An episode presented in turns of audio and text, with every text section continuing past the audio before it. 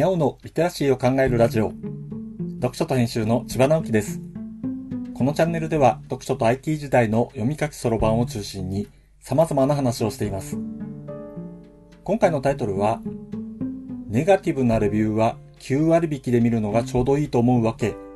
というものです。何かを買うときや飲食店などに行くときにレビューを参考にしますか？最近はどんな分野にも何らかのレビューがついて回るので、検索したついでに見ることも多いと思います。見はするんだけど、当てにならないなぁと思うことも多くないですか？なぜでしょうね。それはいわゆる個人の感想だからです。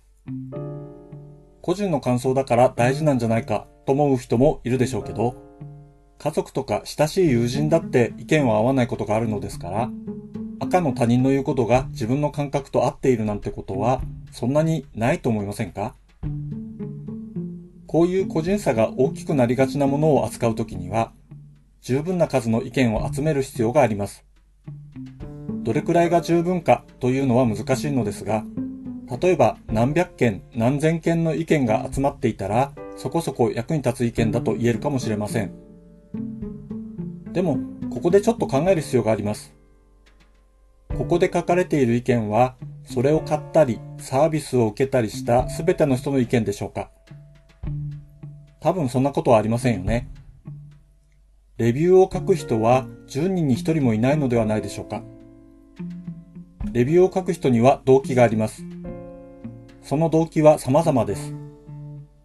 物やサービスがものすごく良かったと感じたとか、逆にものすごく悪いと感じたとか、大体そんなもんです。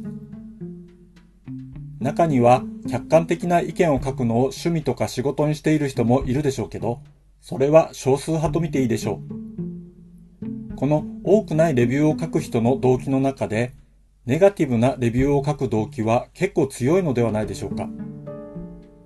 大抵は運悪く不良品に当たったり、自分の意に沿わない扱いを受けたというケースでしょう。不良品はともかく、意に沿わないというケースには特に注意が必要です。その日たまたま自分の機嫌が悪かっただけということもあるでしょうし、体調が悪かったなんてこともあるでしょう。そういう時はごく普通のサービスを受けても不快な思いをすることはあるのです。そしてそれが動機でネガティブなレビューを書いてしまうことがよくあります。ネガティブなレビューはそういう動機がエネルギーになっていることに注意が必要なんです。その人以外の10倍くらいの人は特に何も思っていないし、控えめに言ってまあまあだったと思っていて、そういう人はレビューなんか書かないものなんです。だから少数のレビューは当てになりません。じゃあ、レビューが多数あるときは？というと、そもそもたくさんあるということは人気商品であり、人気のサービスであると見ることもできるのです。人気があるものが必ずしもいいものとは限りませんが、それだけ人気があったら文句を言っている人はかなりの人から野暮だと思われていると考えていいでしょう。レビューを参考にするのが愚かだと言いたいわけではありません。でも振り回されるのはちょっと残念だし、特に少数のネガティブなレビューに振り回されるのはどうかなと思います。というわけで、タイトルの通り、ネガティブなレビューは9割引きにしてみた方が良いのです。もう少し頭を働かせて背景を考える方が役に立ちます。誰が作っているのかとか、どこにあるのかとか、どうやったら利益が出るんだろうとか、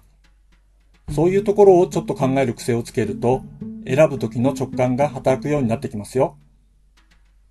このようにちょっと考える癖があることがリテラシーが身についているということになるのではないでしょうか。めんどくさい？それは残念。そういう人がネガティブなレビューを書いてしまう人なんじゃないかな。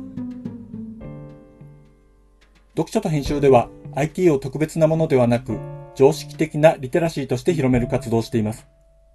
IT リテラシーの基礎を学べるオンライン講座をやっています。詳しい内容については概要欄のリンクからまたは読書と編集と検索して、猫がトップページに出てくるホームページをご覧ください。この配信の書き起こしをノートで連載しています。概要欄にリンクがありますので、フォローいただけると嬉しいです。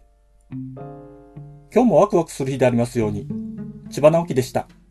ではまた。